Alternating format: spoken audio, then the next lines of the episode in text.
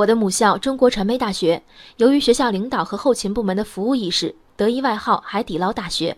有女生给校长信箱写信说，上完晚自习从校园回宿舍区的路上，担心安全问题，学校就在西门和中南公寓之间修建了一座天桥。双十一前夕，应剁手党的呼声，学校宣布十一月十号晚上学生公寓不断电。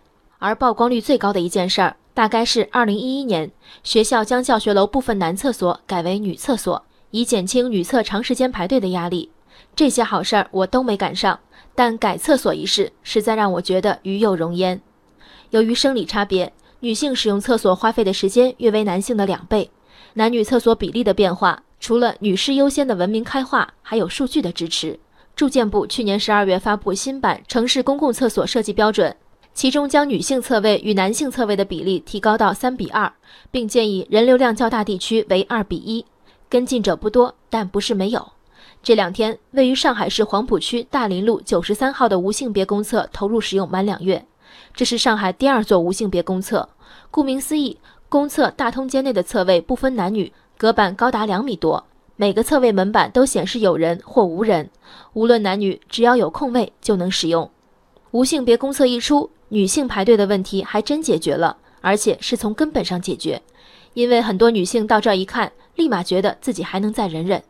不少市民对走访现场的记者说，在大通间见到异性时会觉得比较尴尬，特别是有些老人会拉开侧门再整理裤子。而据上海首座无性别公厕的运行数据，公厕使用者约九成是男性。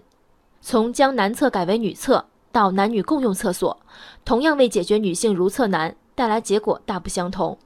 我相信市政部门有自己的苦衷，比如公厕面积小，需求量大。但对于大多数女性，一块门板之隔就是一名抠脚大汉，拉开门冲水的声音还没停，已经和一名焦急等待的陌生异性四目相对。与其如此，宁可回到原先一半面积的女厕里多等十分钟。文明是有成本的，在于金钱，更在于体谅。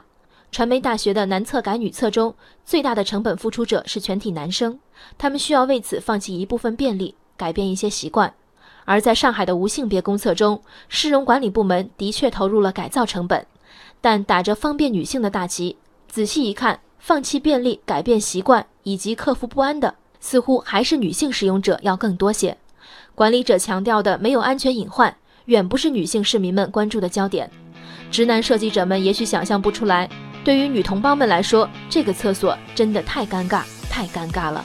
在日本的女厕中，有一种叫音机的电子装置，按下按钮即可发出流水声，用于遮掩如厕的声音。